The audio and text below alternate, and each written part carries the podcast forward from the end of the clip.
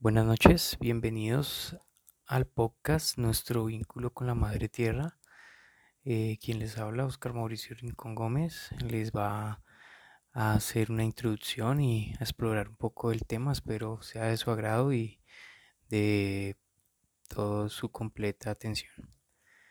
para comenzar, el planeta Tierra está lleno de ecosistemas con procesos cíclicos y colaborativos entre sí. De ello no somos ajenos los seres humanos, quienes recibimos muchos beneficios de estos ecosistemas, los cuales conocemos como servicios ecosistemáticos. Eh, dentro de estos, los más reconocidos son la provisión, que son productos obtenidos del ecosistema, ¿sí? tales como fuentes de materia prima, lo cual muchas veces se comercializa. Eh, están los servicios de soporte, que son los necesarios para la producción de esta, tales como la fotosíntesis.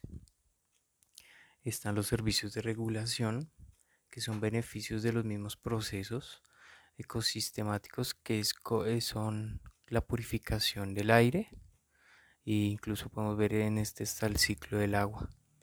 Eh, también hay los, por último tenemos los culturales. Estos son beneficios no materiales tales como la recreación y valores espirituales y religiosos que relacionamos con la naturaleza. Eh, bueno, que nuestra relación con la naturaleza inicia desde muy chicos. En esto tenemos que los niños durante la primera infancia crecen rodeados de naturaleza. Estos aprenden a dialogar con ella, comprenden que son parte de esta y que todo lo que les rodea tiene vida, generando un respeto mutuo entre ellos. Estos niños crecen con el pensamiento más ecológico que se traduce en protección por el medio ambiente. Eh, aparte, este contacto con la naturaleza trae consigo muchos beneficios para niñas y niños, tales como la concentración, resolución de problemas, mejoras significativas en áreas como de ciencias, lenguaje, matemáticas, reduce actitudes violentas. Al estar en espacios libres también se reducen las tasas de miopía, reduce la frecuencia cardíaca y el estrés de los niños, estimula la independencia y la autonomía, se crece. Se crean sentimientos más positivos hacia el otro, inculcando sentimientos de paz y de armonía entre sí. También podemos ver que en este involucramiento con la naturaleza, eh, la relación con esta eh, consta de tres etapas en toda la vida del ser humano. Eh, la primera es conocida como el desarrollo de la afectividad. Esta se da entre una edad de 0 a 6 años. Tiene su primer contacto de exploración el niño, donde él comienza a explorar, por ejemplo, en aires, en, espacios abiertos eh, como el pasto, ve dentro de él como, por ejemplo, un sitio seguro, eh, comienza a tener su primera interacción con eh, animales, muchas veces insectos, y ahí comienza toda la exploración y curiosidad de este hacia lo que lo rodea. La segunda etapa es el desarrollo de la interdependencia.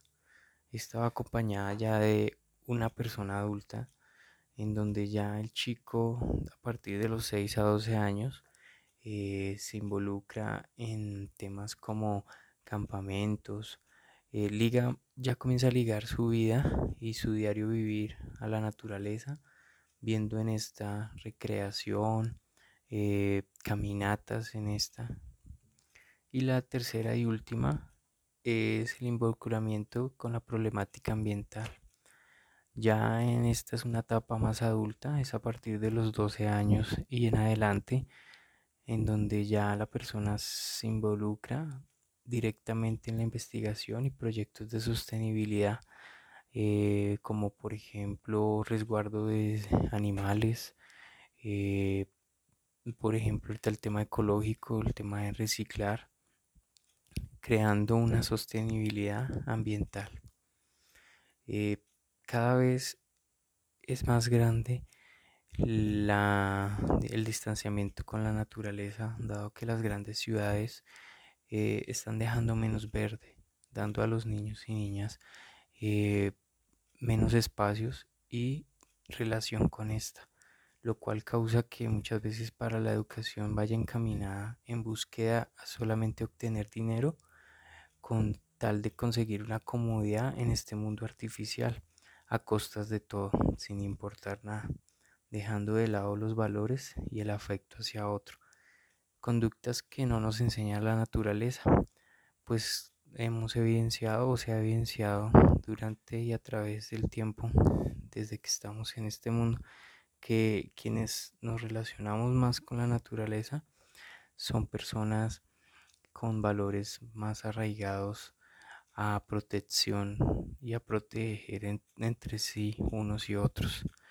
Eh, el vínculo con la naturaleza es y será algo que fomente el crecimiento humano y que si todos comprendemos esto, sabemos que vamos a tener una interacción mutua para poder así extender nuestra vida en correlación con lo que nos rodea. Bueno, eh, no siendo más, espero les haya interesado la charla, hayan aprendido un poco más del tema y nos concienticemos cada vez más a